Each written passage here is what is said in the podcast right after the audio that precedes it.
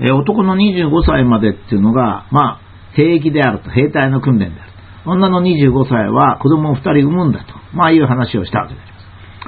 一応これで、えー、通常の自分のための生きる仕事とは別の、まあ、次世代を作るための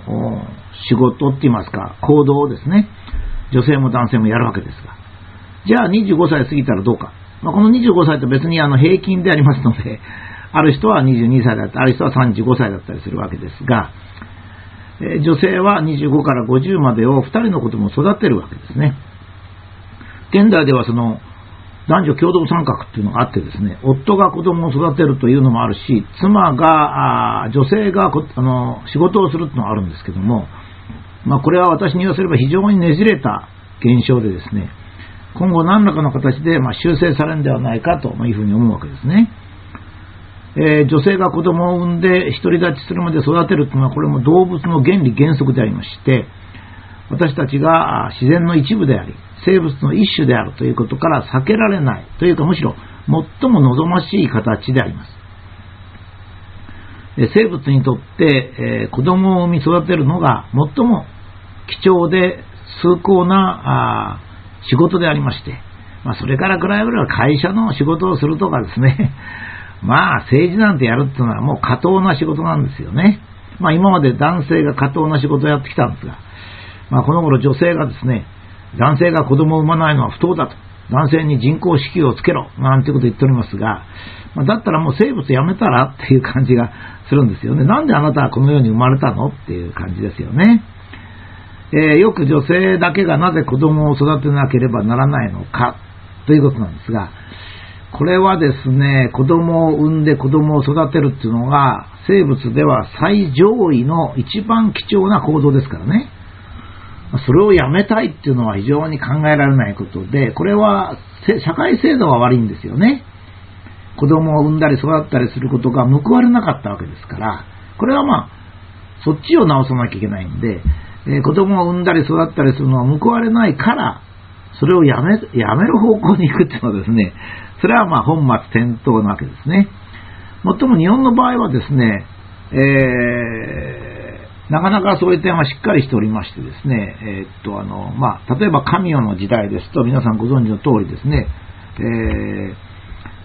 ー、アマテラス大神が、女性ですね、これ、がトップだったわけですね。だからまあ、スサノオの御事とかちょっと乱暴者な男がいたらですね、えー、女性のアマテラス大神がちょっとあなたそんな乱暴なことやめなさいよと、まあ言ってたわけですね。で、まあ、イザナギ並みからそうなんですが、まあ、アマテラス大神まで神代の時代も、日本の場合は女性中心でありました。国ができて間もなくの頃には、やっぱり女王は姫子でしたからね、これも女性でした。奈良時代はなりましても、まあ、奈良時代の少し前までですけども、まあ、現在では天皇陛下は女性はどうかって言ってますけども、もともと日本ができた頃は、天皇陛下は女性と男性がほぼ交互に即位をしたりいたしました。まあ、最後の女性が 天皇が持統天皇でありますが、まあ、それまで続きました。ところが、まあ、奈良時代ぐらいから戦争の時代に入りましてですね、これはまあ、1500年続いたんですけども、随分長いねっていうけど、1500年って大したことないんですよね。現代あ人類が生まれて550万年。現代人類が生まれて4万年ですからね。本当にこの戦争の時代の1500年っていうのは、後の歴史家はですね、わずか1500年の間、人間は戦争をし続けたと。まあ、こう書くでしょうね。だけど、そのまあ我々は直後に今おります。もともと生物のオスというのは戦うために、ま、生まれたもんでありますから、えー、戦争の時代になりますと男性が優位になるのはま仕方がないわけであります。私がよく、え講演なんかでお話しますが、魚ぐらいの、まあ、過当ってことないんです。魚って結構高等な動物なんですが、魚ぐらいになりますと、えー、もともとあの、メスだけで生活できますから、メスと子供を10匹ずつで生活していたら、まあ、敵が来ると皆殺しになっちゃうので、えー、10匹のメスのうち一番体の大きいメスがオスに性転換します。これはあの、魚ぐらいになりますと、もう全部体もオスになります。そして敵が来るとオスが戦って9匹のメスは子供と一緒に岩陰に隠れるという、そういうことになるわけですね。ところが戦争に出てると負けあの死にますからね。そのうちそのオスは死にます。そうしますと残ったメスの9匹のうち、また一番体の大きいメスがオスに性転換して群れを守ると、まあいうことですね。まあそういう時代が、まあ、日本の場合、まあ、1500年続いて、まあ、1950年頃それが終わったと、まあ、いうことですね。ところが、アーリア人っていうのはですね、ちょっと日本人と違って、ずっと4000年間戦い続けてるんですね。今の白人ですね。アメリカ人、イギリス人、まあ、こういったドイツ人、ロシア人、まあ、こういったですね、アーリア民族っていうのは、4000年の間戦い続けています。これは日本とちょっと違うんですね。えー、土地を移動します。日本は土地を移動しませんが、アーリア人の場合土地を移動して相手を皆殺しして、そこに自分たちが住む。ということなんで、どうしても戦争し続けるので、女は男の持ち物ということになりますね。だから、例えばアダムとイブでも、イブというのは、これ最初の女性なんですが、アダム、最初の男性のあばら骨から出てきたと言っているわけで、これはアーリア人の思想なんですよ。全然日本とは違うんですね。アーリア人はもう戦争に戦争を重ねてきましたから、まあ、こういう形になったわけですね。ところが、このアリア人の思想をもとに、まあ、ウーマン日本でウーマンリブとか女性解放運動とか男女共同参画なんかがあったので、まあ、よく歴史を勉強しない人たちがですね、日本の女性の幸福を奪いましたね。私はそう思います。つまり、男と女の関係では劣等生である白人を真似て、優等生である日本人をの制度を変えたんですからね。もうこれは混乱しますよ。えー、まあ、日本古来の思想では女性の25歳から50歳までは子供を育てると。これはもう全く立派な仕事で、え、これに我々が応援してきたんですね。男性はですね、日本の男性は偉くて、え、女性が子育てするのを絶対妨害しないで。まあそれは例外はありますよ。だけど多くのお父さんっていうのは結構子供思いで家庭思いなんですよね。今でもそうなんですよ。これはですね、えっ、と、日本独特なんです。例えば、アリア人は大体ですね、えっ、と、女性に、あの、自分の妻にですね、子供と妻が生活する生活費っていうのを出すんですけど、日本の場合はそうじゃないんです。日本人の94%が夫はそのまま給料を妻に渡します。これはあの、先ほど言った姫子の時代、えー、それから持統天皇の時代なんかもそうだったんですが、えー、家庭を預かるのは女性なんですね。男は家庭は女性に任せて、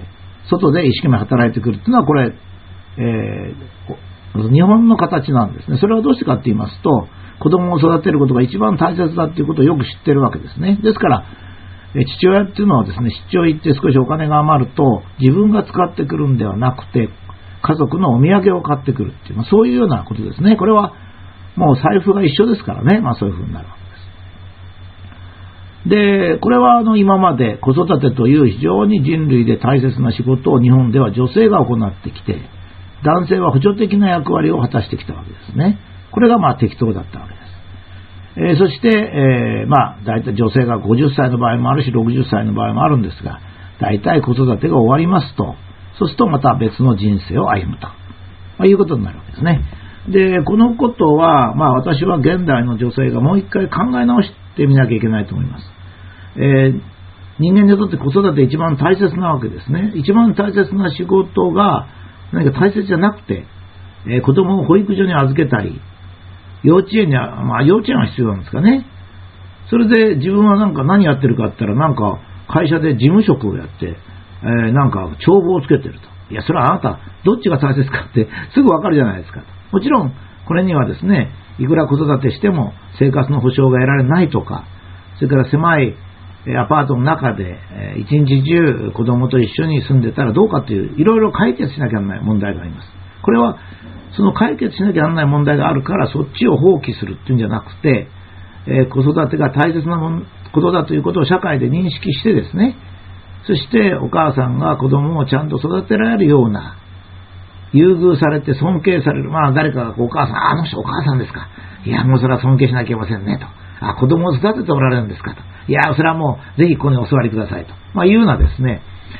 えー、っと、子育てが大切だということを社会的な制度にしたり、多くの人がそれに対して敬意を払うってことはできるんですよ。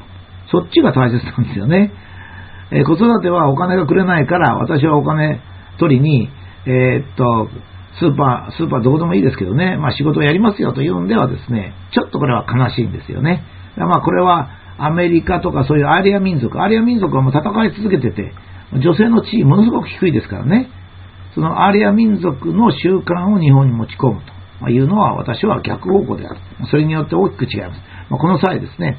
まあ、日本は兵役もありませんし、戦争もありませんので、大きく諸外国と違いますから、まあ、日本人の男性と女性が幸福になるような、そういう社会制度を作っていくべきだと、私はそういうふうに思います。